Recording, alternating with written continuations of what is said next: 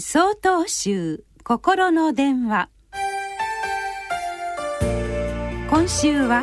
「つなげる思いやり」と題して岡山県大鎮寺鷲山光道さんのお話です。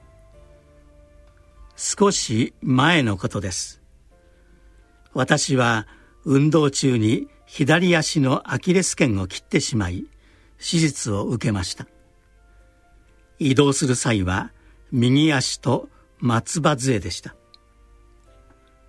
そのような中所用でやむを得ず電車に乗らなければならない時がありました。駅での移動も大変で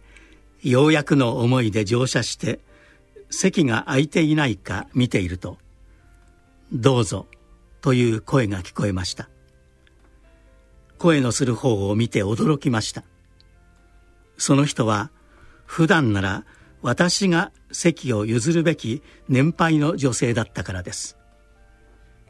おばあさんは「よっこらせ」と言って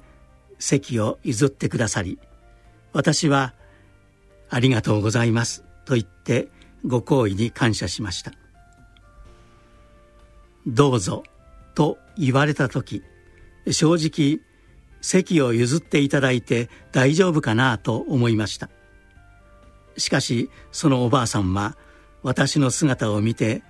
他人事とは思えずとっさに手を差し伸べてくださったのだと思います。